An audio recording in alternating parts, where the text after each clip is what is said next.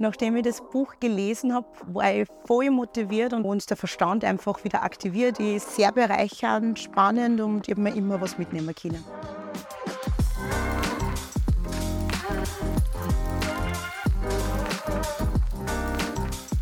Mein Name ist Charity Putz und das ist mein Poker One.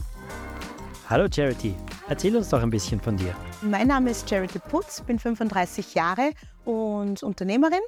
Äh, mit meiner Firma Sherry Chic bereiten meine Mitarbeiter und ich oder mein Team und ich alte Möbel auf. Wir geben Erna ein neues Gesicht, sodass einfach schick, cool und in das Haus zu Hause von einem super reinpasst. Welches Buch ist dein Puka One? Wir sprechen heute über äh, das Buch Rich Dad Poor Dad von Robert T. Kiyosaki. Kannst du uns in kurzen Sätzen erklären, worum es in dem Buch geht? Also in dem Buch geht es, wie der Titel schon sagt, um den reichen und den armen Vater. Da ist äh, ein Junge, der in der Schule von seinen Schulkameraden äh, zu einer Feier nicht eingeladen wird, weil er arm ist und das beschäftigt ihn natürlich und dann ist er gleich nach Hause zu seinem Papa und hat ihn gefragt, äh, du Papa, warum sind wir eigentlich arm? Weil du hast eine solide Ausbildung, du bist Lehrer und warum sind wir arm? Oder warum sagt der Schulkamerade zu mir, dass äh, wir arm sind? Und der Vater hat auf das natürlich keine richtige Antwort und schickt ihn zu seinem Nachbarn, der ist, also da ist der Vater eben reich und sagt ihm, er soll sich äh, bei ihm erkundigen und vielleicht hat er die richtigen Antworten für ihn. Und so beginnt die Reise. Und wie hat das Buch den Weg in dein Leben gefunden? Ich bin äh, vor ungefähr sieben oder acht Jahren auf das Buch gestoßen.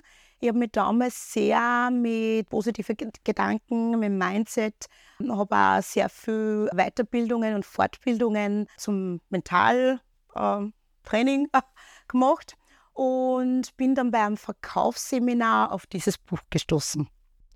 Hatte dein Pokémon Auswirkungen auf deine berufliche oder persönliche Entwicklung? Es hat es eher unterbewusst beeinflusst, weil ich muss ganz ehrlich sagen, also, nachdem ich das Buch gelesen habe, war ich voll motiviert und wollte dort äh, natürlich so viel wie möglich umsetzen. Und dann hat man, sage jetzt einfach mal, das echte Leben ein bisschen reingepfuscht. Und ich muss auch ein bisschen sagen, dass ja Faulheit auch dazu gekommen ist und man macht dann doch wieder was anderes und schiebt es ein bisschen auf die Seite. Aber ich habe einfach gemerkt, dass unterbewusst sehr, sehr viel passiert ist. Ähm, allein schon der Gedanke auch, dass ich Risiken eingehe. Also ich war früher wirklich ein sehr sicherheitsorientierter Mensch. Also nicht nur geldtechnisch, sondern auch arbeitstechnisch. Also ich habe immer einen sicheren Job gehabt und ähm, da ist einfach viel passiert. Hat dieses Buch neue Perspektiven und Denkweisen in dir geweckt, die du zuvor nicht hattest?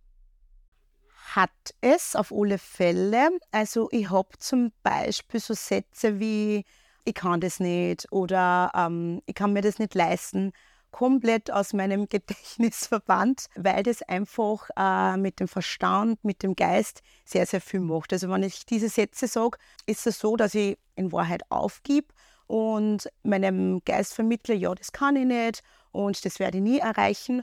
Und mein Unterbewusstsein wird mir das auch natürlich dann auch so vermitteln und dann kann ich das auch nicht schaffen. Und in dem Buch ist es einfach auch nur mal super beschrieben, dass man das umformulieren sollte. Also eher, ähm, ich kann das noch nicht oder wie kann ich das erreichen, wie kann ich mir das leisten, weil man halt da dann eher versucht, äh, Lösungen zu finden, das Problem zu lösen und der Verstand einfach wieder aktiviert ist und motiviert ist, da was zu machen. Hast du konkrete Veränderungen in deinem Verhalten im Vergleich zur vorherigen Zeit festgestellt? Sehr viel kurz überlegen. was, was, naja, es gibt schon äh, ähm, einiges, was ich anders mache. Ich hole mir zum Beispiel nur mehr Meinungen von Menschen, wo ich weiß, äh, die haben das schon erreicht, was ich erreichen möchte oder wo ich hin möchte. Früher habe ich mich halt einfach im Freundeskreis, im Bekanntenkreis einfach, wo ich mir halt gedacht habe, da konnte ich einmal meine Frage lostreten. Ähm, das habe ich halt einfach da damals gemacht. Und jetzt hole ich mir wirklich ähm, nur mehr den Rat von Menschen ein, wo ich weiß, ma, die haben das schon erreicht, was ich möchte. Und ähm, genau. Gibt es eine bestimmte Passage in diesem Buch, die du besonders gerne magst oder die dir besonders bedeutungsvoll erscheint? Äh, ich weiß nicht, ob ich die jetzt finde. ich habe ein Lieblingskapitel und zwar ähm, Überwinde deine Angst. Das ist so ein Thema, äh, was uns alle betrifft, also nicht nur hinsichtlich Geld, sondern jeder hat Ängste, sei es Angst vor Schlangen, vor Spinnen, Angst Geld zu verlieren, ähm, Angst sich in der Öffentlichkeit zu blamieren, hinzustürzen. Und es geht ja in Wahrheit immer um das, dass man die Angst überwindet, dass man seine Komfortzone einfach auch verlässt und ähm, sie einfach da drüber traut. Ich weiß, es hört sie einfach an. Das ist für mich auch immer ein Kampf, weil in der Komfortzone ist es einfach gemütlich und da kann nichts passieren.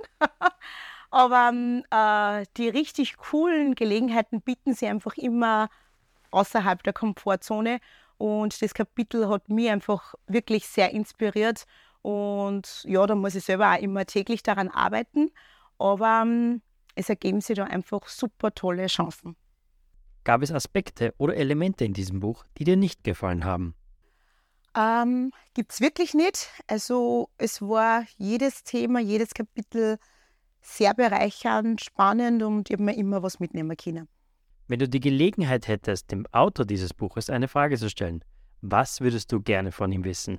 Und zwar, wie man dieses tolle Buch oder dieses Wissen an Kinder weitergibt. Also ich finde, sobald, also man sollte eigentlich so bald wie möglich damit anfangen, dass man Kinder kindergerecht zumindest an dieses Thema heranführt. Und ich merke es halt einfach an meine Kinder auch, dass es gar nicht so einfach ist, ähm, das aufzugreifen und wie man das am besten macht. Wenn du das Buch in einem einzigen Wort zusammenfassen müsstest, welches würde es perfekt beschreiben? Hm. Gut auch, wenn ein Bindestrich dazwischen ist. Gut auch, ja. Ähm, Interesse erweckend. Was genau ist deine Konklusio von deinem Puka One? Mein Fazit. Ähm, mach dein Ding, geh Risiken ein und lass dich von anderen Meinungen gar nicht so viel beeinflussen. Vielen lieben Dank, Charity, dass du dein Puka One Rich Dad, Poor Dad vorgestellt hast. Danke, dass ich dabei sein durfte. Falls ihr mich im Shop einmal besuchen möchtet, also wir haben in Kämmerten am Imbach einen richtig, richtig tollen Shop, wo man unsere Vintage-Möbel vor Ort kaufen kann.